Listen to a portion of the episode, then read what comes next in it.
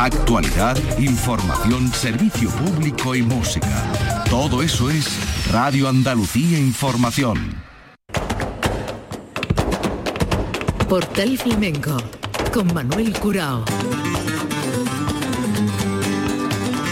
A la paz de Dios, señoras y señores, sean ustedes bienvenidos a este portal flamenco. Les hablamos desde la bodega de San Ginés, sede del Consejo Regulador y también donde la Radio Pública Andalucía eh, ubica este CES especial que nos permite esta programación dedicada al Festival de Jerez. Pepe Rosales en la realización técnica y los sonidos que hoy nos van a llevar a la conversación con Juan Diego Mateo, que presenta su nueva obra que se llama Una promesa dentro del festival Ana Crismán con su arpa flamenca, también hemos hablado con ella, y una película documental que se presentó el domingo día 25, eh, dirigida por nuestra querida compañera eh, Susan Selinger, que se llama Paraíso de Cristal. Estas son las conversaciones que hoy nos trae el festival con los sonidos correspondientes que arrancan con este toque de Juan Diego Mateos para conocer algo más de su propuesta en el Festival de Jerez basada en el disco Una promesa.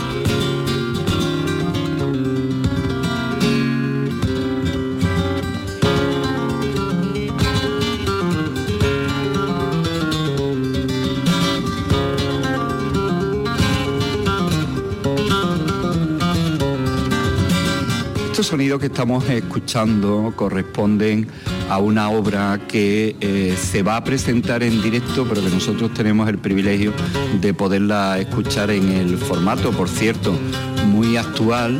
Ya los CD eh, en desuso prácticamente, pues dan paso a los PEN y abres la carpeta, que es como si fuera un CD, y te encuentras dentro un, PEN, un pen que lleva el título del disco, Una promesa. Y, esta promesa viene de la mano y de la sensibilidad en sus composiciones de un guitarrista jerezano, eh, de los que hay que tener en cuenta siempre Juan Diego Mateo. Son 10, 12 los cortes que contienen desde la bulería callejera hasta el título de, la promesa. Juan Diego, a la paz de Dios, bienvenido. Muchas gracias, Manuel, ¿qué tal? Quien te ha hecho antes que nada el, dibujo, vamos, el dibujo, el retrato tuyo, la pintura de la portada que eres tú tocando la guitarra. Pues un prestigioso pintor de aquí de la tierra, de Jerez, Pepe Basto. Ajá. Le pregunto esto porque hace unos días, y están a tiempo de ir a, disfrutarla, nos encontramos con Juan Diego, que nos entregó el disco.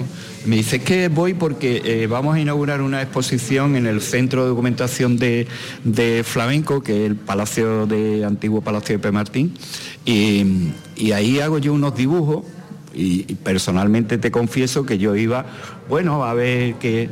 Y nos encontramos con algo que nos sorprendió. En una exposición colectiva, entre otros están eh, Kiko Valle con unas fotografías maravillosas. Y los dibujos de Juan Diego son unos trazos eh, elevados a la mínima expresión, es decir, eh, son trazos hechos que eh, de una guitarra lo mínimo para que sepas que es una guitarra te lleva al ejercicio de averiguar. Hay uno que se delata rápidamente, que es moradito, pero después yo les invito a que vayan porque es un ejercicio maravilloso de, de ver cómo hace una una utilización minimalista de, una pintura que es con rotulador además, que no es tampoco de una complejidad, tampoco ha querido meterle mano a eso, aunque nos enseñó un, retrato del recordado maestro Manuel Parrilla maravilloso. Eh, todavía no hemos hablado de guitarra, Juan Diego. Bueno, ¿eh? pero sí, sí te digo que nos sorprendió. ¿eh? Muchas gracias. Bueno, ¿qué es una promesa, Juan Diego? Una promesa es la promesa que hace un padre de querer a un hijo para toda la vida. De ahí salió esa composición, la que da nombre a este último disco. Bueno, aquí son 12 los toques que hace, eh, con una serie de, de barajas, ¿no? Pero también con una guitarra clásica, pero una guitarra que quiere arañar en lo moderno, en la fusión, en, esos nuevos sonidos. Sí, es un poco de todo, ¿no? A través de la vida uno va, eh, va coincidiendo con muchos músicos y te va influenciando. Y la verdad, como me dijo un amigo, ¿tú qué es lo que tocáis? Y digo, pues mira, he tocado lo que me ha dado la gana. Porque como al final es igual. Pues he aprovechado y hice, en realidad son 14 temas porque uno es un pequeño concierto que tiene tres. Y, y, además lo quise hacer en directo, ¿no? Ya tenía otros discos en estudio, este es mi cuarto disco y lo quería hacer en directo con público, porque le da esa calidez especial y, cuando rebasas esa tensión que te da el, el público, te da un, te da un soporte diferente al que, al que puedes conseguir en un estudio, porque es mucho más real, ¿no? Ah. Estás entregándote al público realmente. Juan Diego, ¿cuál es el, tema que contiene los tres temas del directo? Eh, pues el Bedayama, Bedayama 1, Bedayama 2 y Bedayama 3. Ajá. ¿Dónde lo tocaste? Esto en la sala La Quema, aquí en un sitio así alternativo donde hacen mucho teatro y tienen una caja negra donde tienen muy buena iluminación, mm. luminotecnia, un equipo de luminotecnia, y entonces eh, alquilamos una unidad móvil de, sonido. Y la verdad lo hice allí porque tiene aquello, algo eso especial que nos gusta a los artistas, ¿no? ¿Quién es eh, Musi? Musi es Antonio Soteldo, que es compositor, que también lo de una promesa tiene varias connotaciones. Eh, nosotros habíamos prometido hacer una trilogía entonces hice mi segundo disco Respira y el tercero Veda Llama y este cuarto que era acabar la trilogía con él, ¿no? que habíamos mm. prometido de, hacer un, trabajo conjunto. ¿Y, dónde, de dónde es este músico? Este hombre, este hombre es venezolano, pero es, eh, pianista, director de orquesta, compositor, sobre todo compositor. Toca la guitarra muy bien. Él era director del Gran Combo de Puerto Rico le hizo el disco Mira a Jorge Pardo, fue el que hizo los arreglos de cuerda de mi primer disco, de, La Rondeña, de Luminaria. En fin, un, músico muy experimentado con una sabiduría increíble. Juan Diego, nos preocupaste y eh, cuando pasaste por un trance de salud y como nos preguntan, ¿no? ¿Y cómo está Juan Diego, no? ¿Cómo estás tú? Yo estoy fenomenal, la verdad. Todo en la vida te sirve para crecer y lo que no matan gorda. y la verdad que mm, al final termina dando las gracias porque si no hubiese ocurrido eso, pues no hubiese descubierto muchísimas otras cosas. Puñetera salud, ¿no? Cuando, sí, cuando te da un revés, ¿no? Cuando te da un revés, pues ahí pones los pies en el suelo y le das el valor a las cosas que realmente tienen, no las que tú creías que tenían.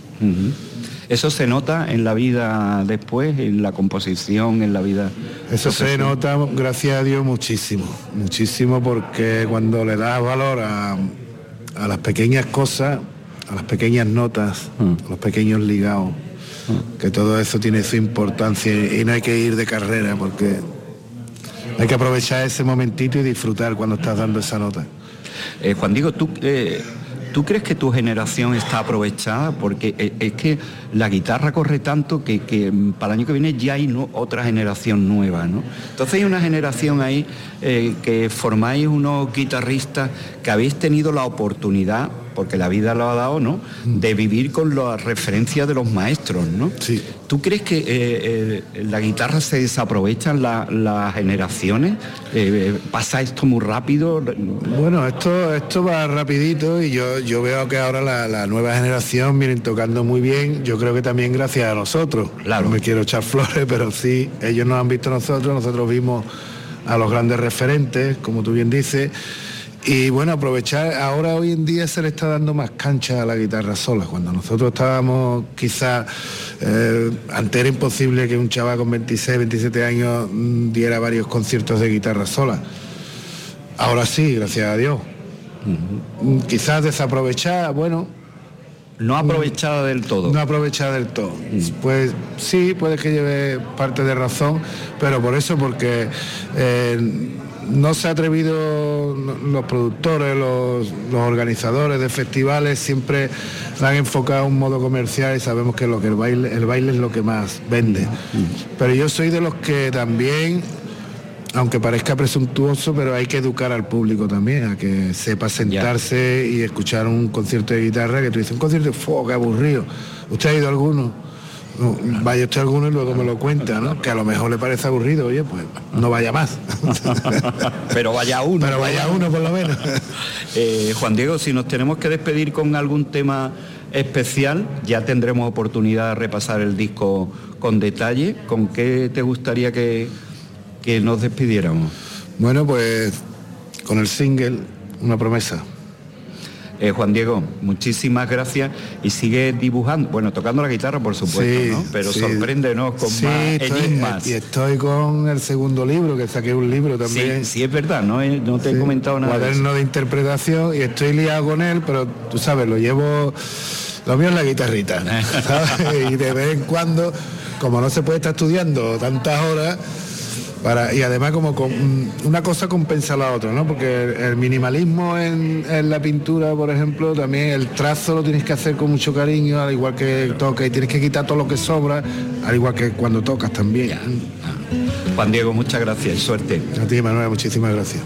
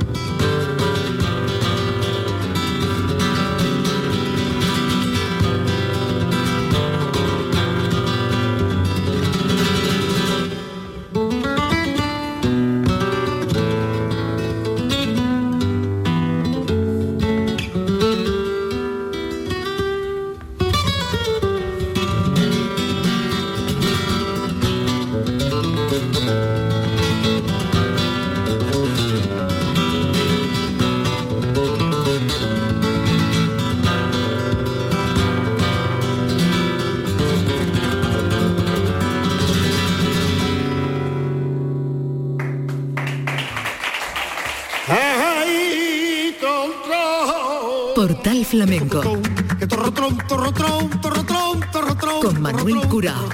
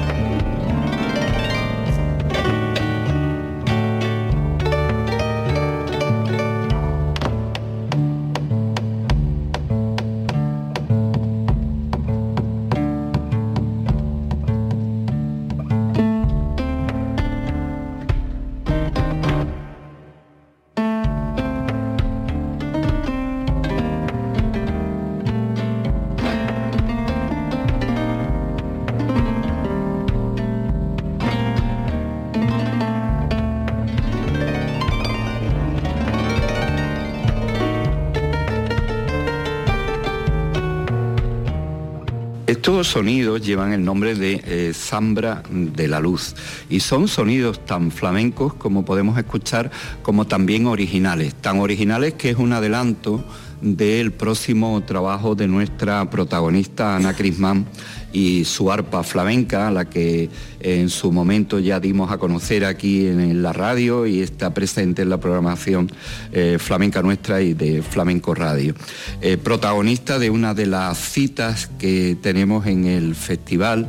Eh, con la colaboración aquí en este caso de, de, Jorge Pardo. Y está con nosotros Ana Crismán. Ana, la paz de Dios, bienvenida.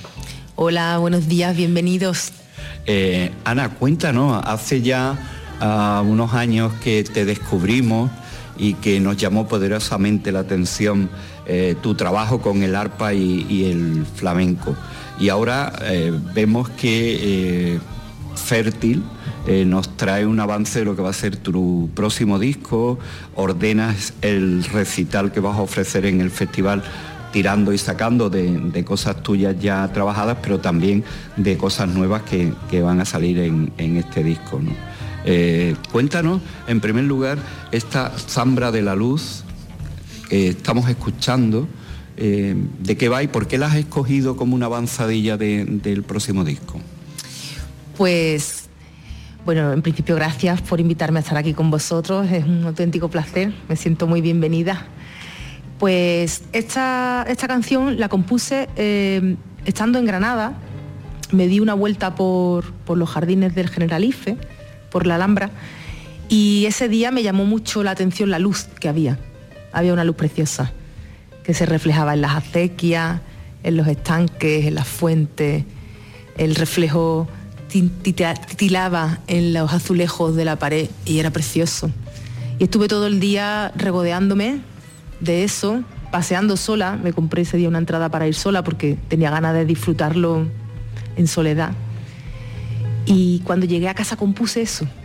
Estaba tan, tan llena de belleza de ese día que me senté al arpa y compuse una zambra.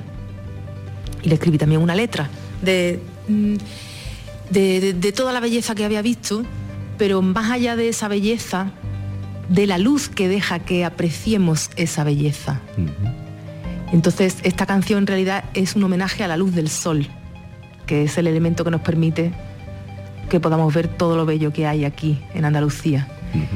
Como Jorge y yo hace tiempo eh, colaboramos y somos amigos, me acordé de él y lo llamé.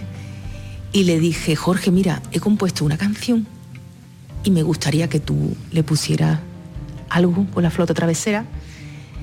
Y, y ha sido así. Me he ido a dar una vuelta por la Alhambra, viendo la luz y, y cuando he llegado a casa he compuesto esto. Entonces me gustaría que tú fueras la luz del sol con tu flauta.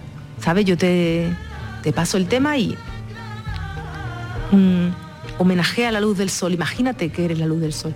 Entonces Jorge hizo una preciosidad al principio de la canción y al final, eh, en metáfora de esa luz del sol que aparece a, a primeros del día con el amanecer y se va con la puesta del sol con el atardecer.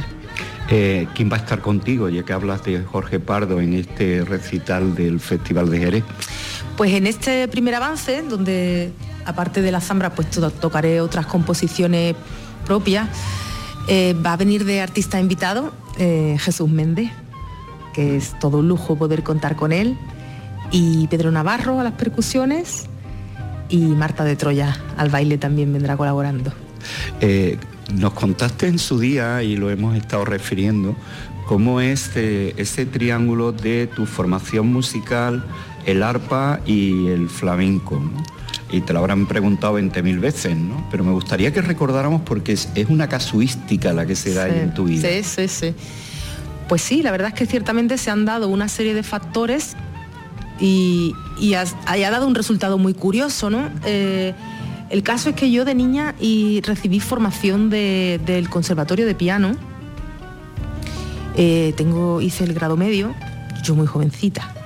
Luego me licencié por la universidad en Historias y Ciencias de la Música. Me saqué mi, mi plaza de funcionaria con mis oposiciones. Y, y sí había tenido una formación reglada, académica de música, pero de música clásica. Y, eso quedó allí con mi niñez, ¿no? Yo cuando, cuando vi un hombre, vi un artista callejero tocando el arpa por la calle, que fue cuando me, enamoré del arpa, me quedé muy impresionada y, me enamoré del instrumento. Yo hacía 20 años que no tocaba el piano ya. Era una cosa que no, que no continuaba en la, en practicando, ¿no? Pero sí tenía conocimientos de música, de notas, de acordes, de escala. Eso- esos contenidos estaban en mí y fue muy importante tenerlos a la hora de emprender un estudio autodidacta del arpa, porque sí tenía nociones de música, ¿no? Aunque el flamenco yo lo aprendí de oído. A ver, con esto mm, me explico mejor. Yo hasta entonces nunca había estudiado flamenco. Lo que pasa que nací y me crié en territorio flamenco, en Jerez de la Frontera. Y además en aquel, en aquel entonces, los años 80, que fue cuando yo nací, había flamenco en todas partes. En Jerez siempre hay flamenco en todas partes, ¿no? Pero es que en aquellos años había un montón de conciertos por, la- por las plazas, los viernes flamencos, las peñas, la fiesta de la bulería y la espontaneidad y ese arte que tiene Jerez, que en cualquier momento se arranca un flamenco a cantar y se te caen dos lagrimones. Entonces, es muy, es muy fácil nacer en Jerez y amar el flamenco, porque como lo tienes tan día a día, lo vives y lo terminas amando. Entonces, sin haber ido a, a una escuela de música o sin haber tocado la guitarra flamenca, yo sí distinguía una soleá de unos tangos, de unas bulerías, de una malagueña, de un fandango. Yo todo eso sí lo tenía, sin, sin querer, un aprendizaje involuntario, ¿no? Por, porque- Natural. Natural Cotidiano. cotidiano, de, de ser persona aficionada, porque sí, yo sí siempre he sido público flamenco, de ir a recitales, de me ha gustado mucho siempre, sobre todo el cante, me ha gustado mucho, siempre he ido. Sí. Ojalá. Ojalá. Aquí la gente canta muy bien. Bueno, yo no me pero- atrevo a decir eso. Sí, pero te cantiñeas que me Hombre, consta. me cantiñeo, pero yo no puedo decir que sea cantadora. Aquí la gente canta muy bien y cada uno es lo suyo, ¿sabes? Pero, pero sí he sido muy aficionada y sí he ido eh, a, recitales muchísimo, a escuchar cantes, que, que me encanta. Es que a mí lo que me transmite el flamenco me da infinito, me da infinito. Y, eso estaba en mí, ¿no? Ese amor por el flamenco estaba en mí. Entonces, bueno, cuando me, me quedé tan impresionada de ver a un hombre tocando el arpa en la calle y me pareció tan bonito, porque yo, yo no sabía que existía algo tan hermoso, pues yo sentí que, que también era un instrumento flamenco, porque es un instrumento de cuerda, y busqué a ver qué había allá de flamenco con arpa y me sorprendió mucho que no encontré nada. Eso me sorprendió muchísimo. ¿Cómo que no hay nada de flamenco con arpa? ¿Cómo que no? arreglos. O sea, no, nada, nada. O sea, no había nada. Yo no encontré nada y peiné bien, ¿sabes? Y no encontré nada.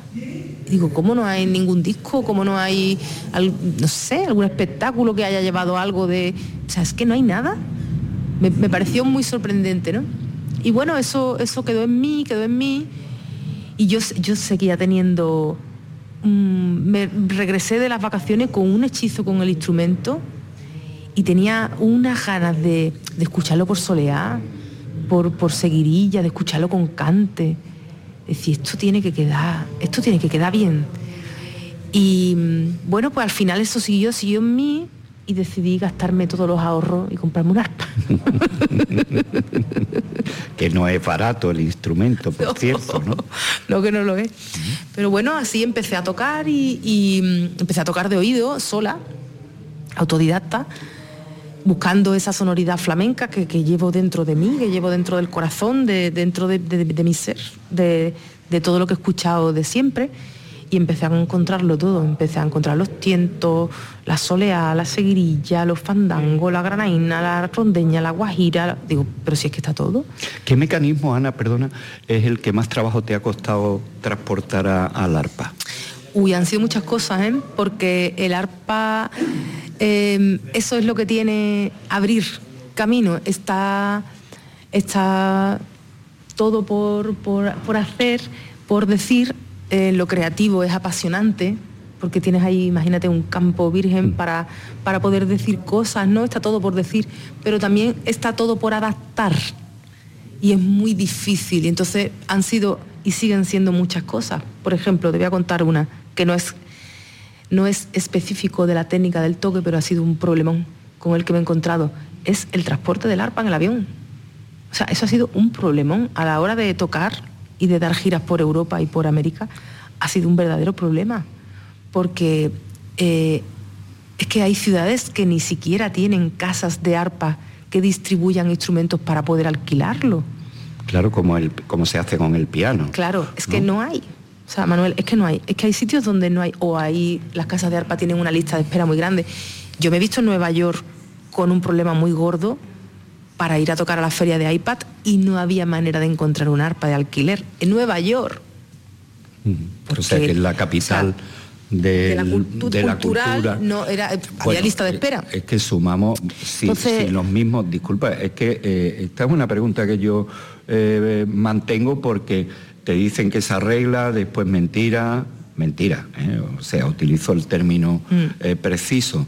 Eh, los propios guitarristas con la delicadeza de guitarras que mm. son obras de arte mm. para sacarle eh, un billete que no te lo dan, que quieren mandarle a la bodega. El arpa de ninguna eh, de las maneras como, como se transporta un, elemento tan delicado como el arpa.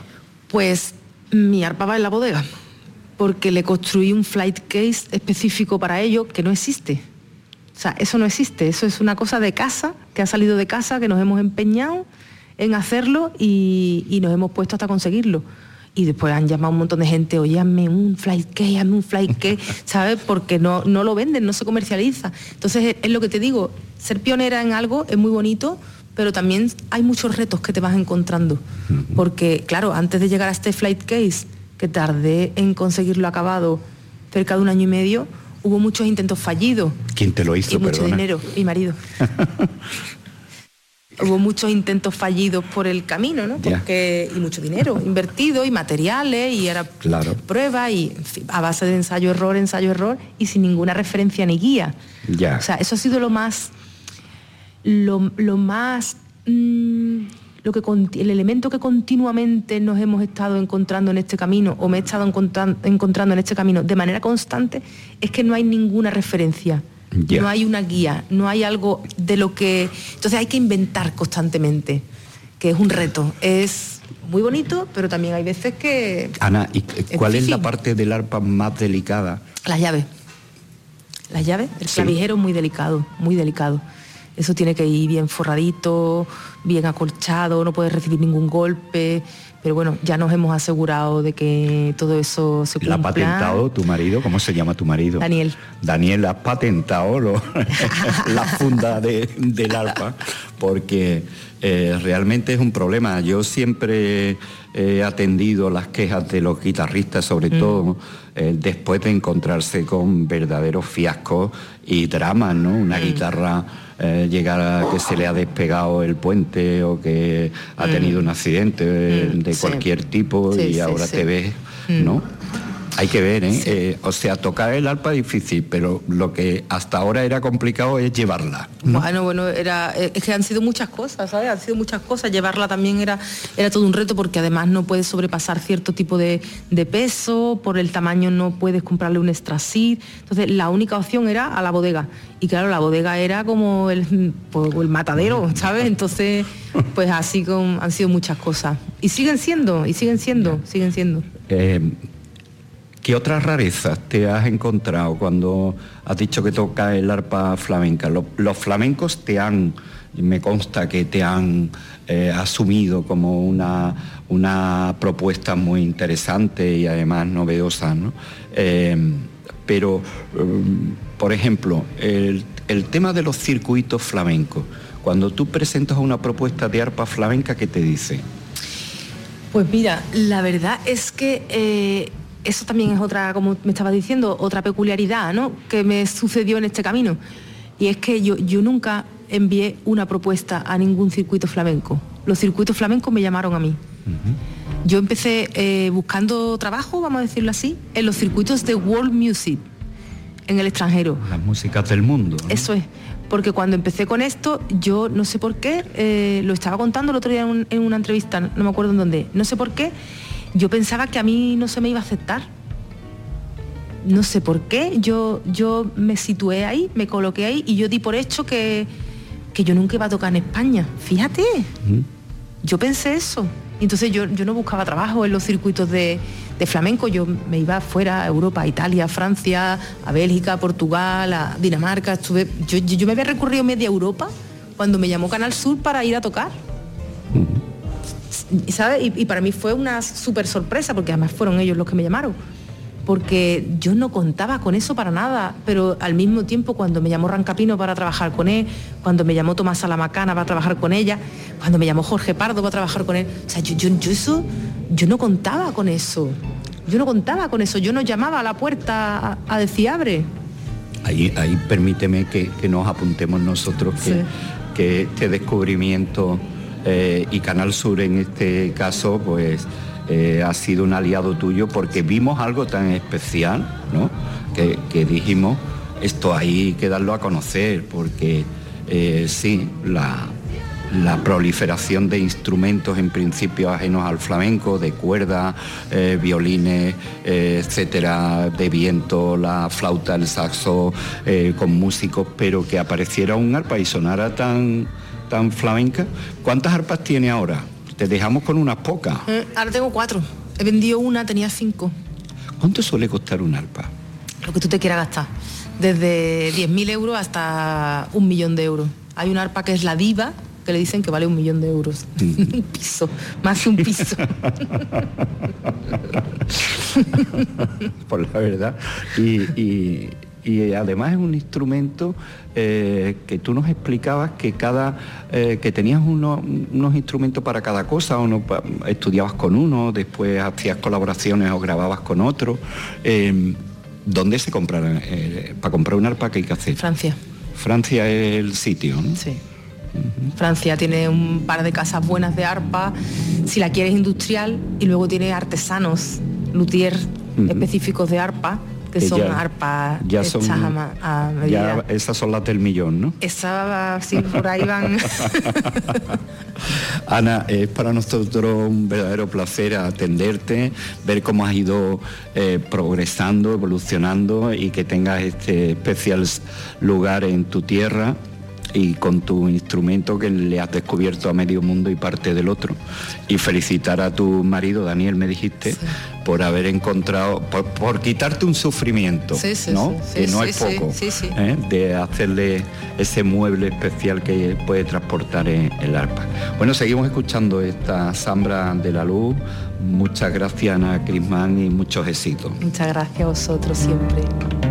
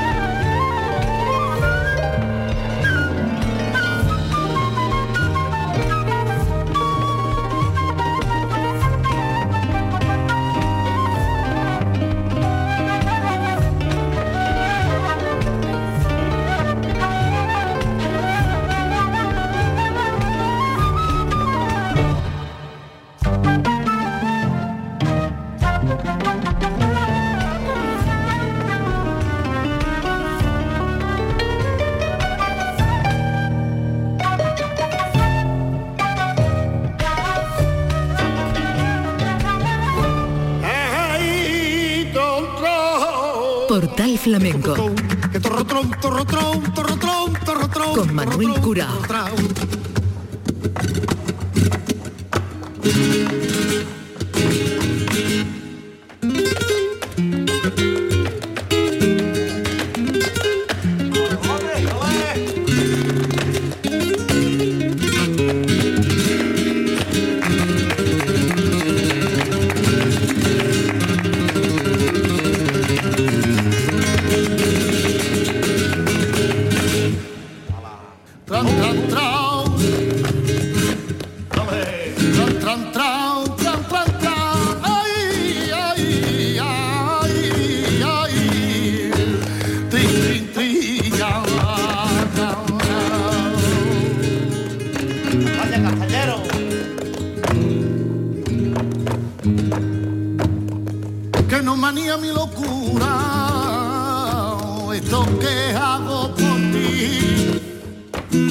que no manía mi locura.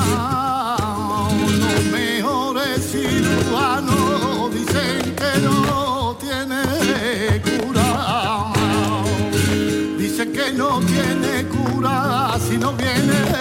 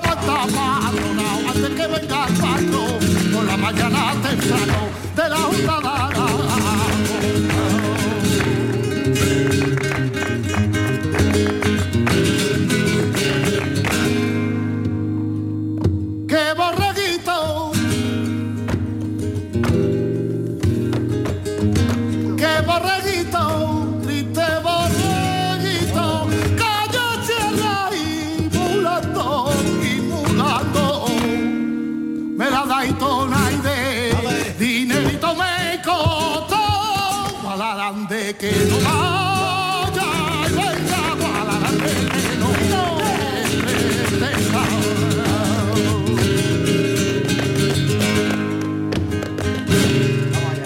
La voz de José Valencia. La voz de José Valencia la podíamos, eh, escuchando a José Valencia, podríamos abrir un abanico de posibilidades de qué hablar de su participación en el festival, que raro es el año que no está, de sus obras nuevas, de su vinculación con el cante de Lebrija, eso siempre, y de la campiña, pero José Valencia lo hemos escogido como la llave que nos va a abrir una puerta para el flamenco eh, audiovisual.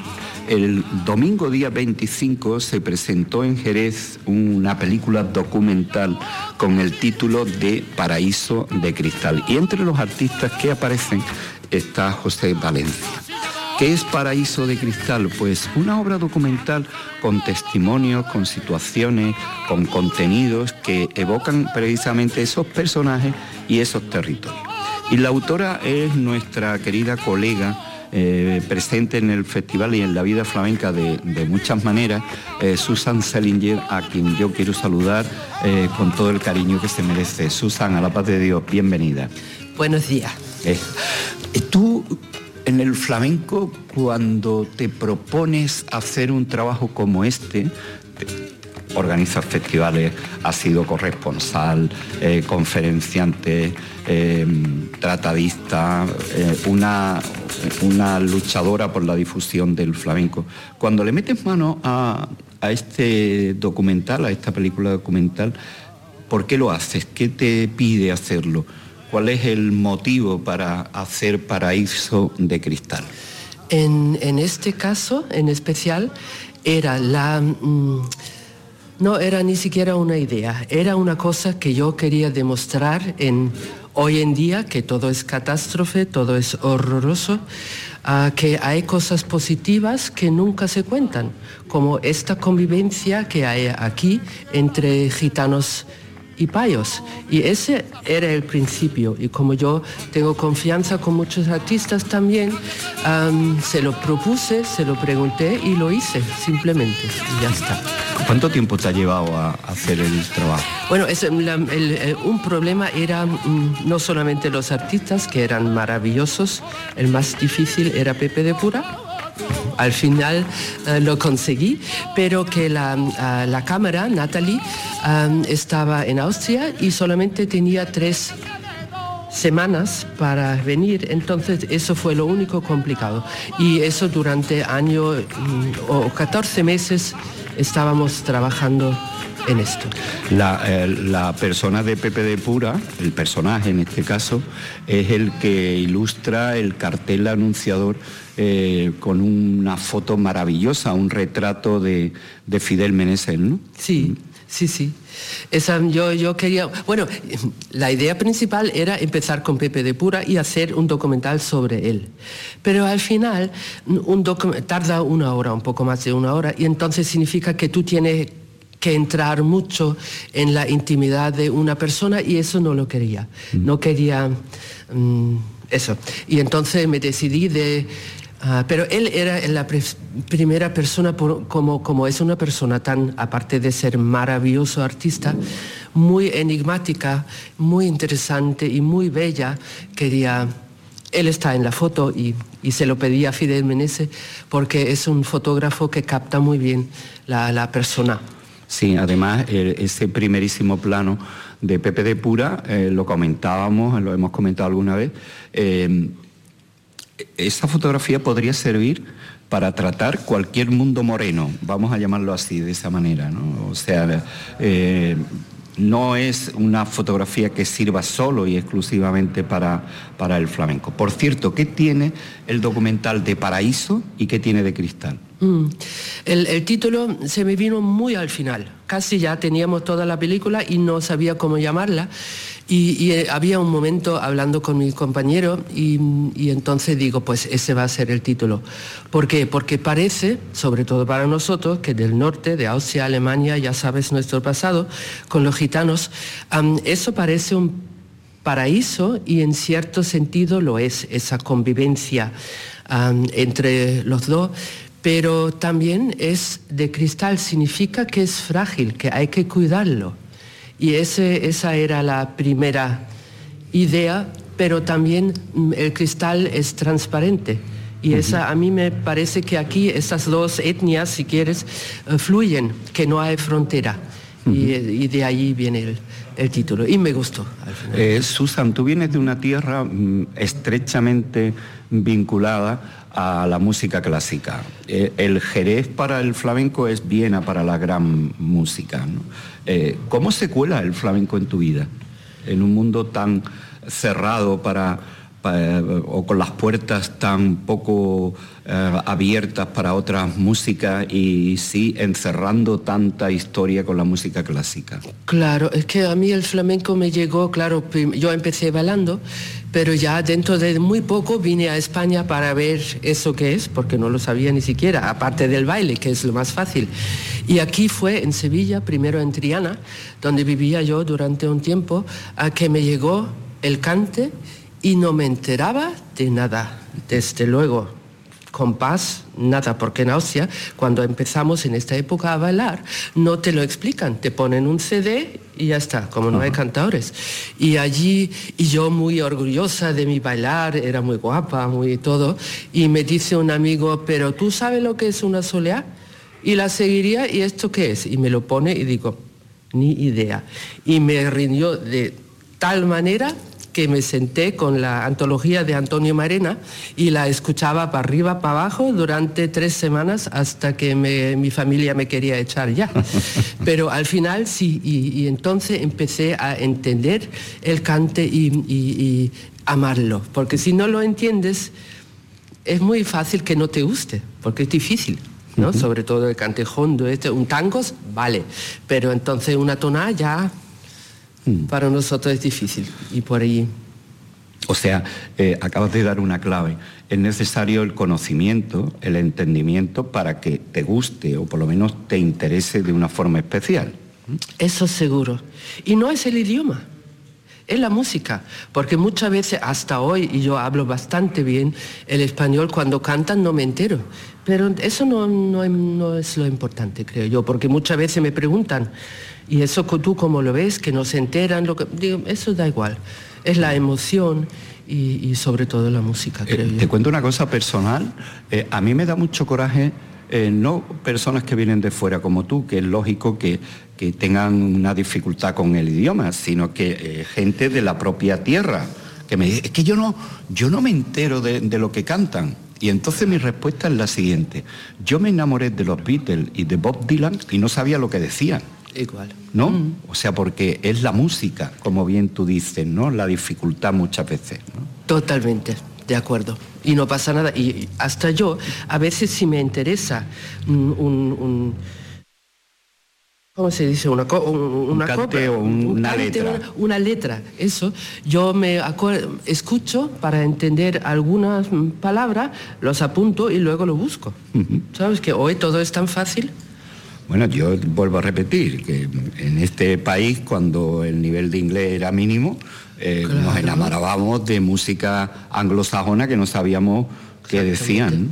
Eh, cuando uno hace un documental, una película de este tipo, va buscando las respuestas que uno ya quiere que aparezcan, ¿no? Pero aparecen muchas cuestiones que uno no esperaba, ¿no? ¿Qué, qué te ha pasado? Ni una. ¿No? ¿no? Y eso es un, pequeño éxito que digo que he tenido, que o en Luxemburgo, Alemania, Italia, en ningún sitio ah, había cosas raras diciendo, ay, este, este, este, lo que tú dices no, no es verdad porque yo estuve en no sé dónde, en la chabola, ni una vez, porque mm, era, me lo creían y, era muy bonito además, sobre todo aquí en Jerez lo que me sorprendió, el interés del público que, tenían y la reacción, reacción positiva que había. Así que nada, ni un momento de... Hemos hablado de José de Pura, de José Valencia. Pepe de Pura. Eh, Pepe de Pura, perdón, que eh, ahí hay un José de Pura guitarrista, Pepe de Pura cantador. José Valencia, ¿qué otros artistas y qué otros personajes aparecen en, en este paraíso de cristal? aparecen, bueno, importante para mí era que no, que no mm, son solamente gitanos, sino también payos, no solamente hombres, también mujeres. Pero a veces tú no puedes muy bien elegir porque hay cosas que son difíciles, entonces como hombre lo tenía muy claro José Valencia, Manuel Valencia de Jerez, guitarrista y Pepe de Pura. Y luego las mujeres quería una mujer paya, que en este caso es Mercedes de Córdoba, que me, que me gusta mucho cómo es y cómo piensa, y, la otra mujer quería otra mujer, otra artista, pero no fue posible por cosas ajenas. Y entonces, casualidades, porque claro que tú tienes un guion, pero a veces te lo tiene que saltar porque no funciona.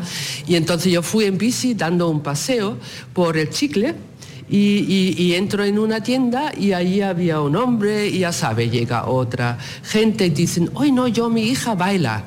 Y entonces al final fue esta hija Aitana Aguirre, la cuarta que aparece en la película, que es paya, pero vive en un entorno, claro, en la calle Z del, Chicle, así que fue, fue muy bonito. Y así, a veces es así. ¿Qué recorrido quieres que tenga eh, la película? Se ha estrenado en Jerez, es una película que tú ya ofreciste previamente. Eh, eh, ¿Qué recorrido tiene Paraíso de Cristal? Ah, para mí lo importante, claro, era el ambiente de los círculos flamencos, eso para mí era lo primero, y, en varios países, por eso tiene subtítulos en inglés o en alemán, como quiera, y ahora vamos a ponerla, o voy a ponerla en algunos cines, en, uno en Austria, uno en Francia y uno en Berlín, no lo sé todavía, y otro en no me acuerdo, y, luego vamos a subirla en alguna plataforma. Ahora mismo eh, eh, la festivales. festivales nada más, ¿no? Nada más. Hasta que se suba a alguna plataforma y podamos disfrutar en general de, ella. Bueno, yo ya he disfrutado de forma particular, pero... Pero, pero también es una, una película mm, atemporal, si quieres. Es una cosa que cuento que no tiene que venir, que no pasa nada. Si la ves dentro de cinco años, todavía vale. Pues esperemos que en los cinco, 50 o 500 años este tipo de documentales siempre tienen vigencia. Eh, Susan, muchísimas gracias por atendernos. ¿Qué tal el festival? Oh, me encanta. Es el momento más bonito, momento flamenco más bonito del año, así que estoy muy contenta. Pues que sigas así, muchísimas gracias y enhorabuena. A ti, hasta pronto.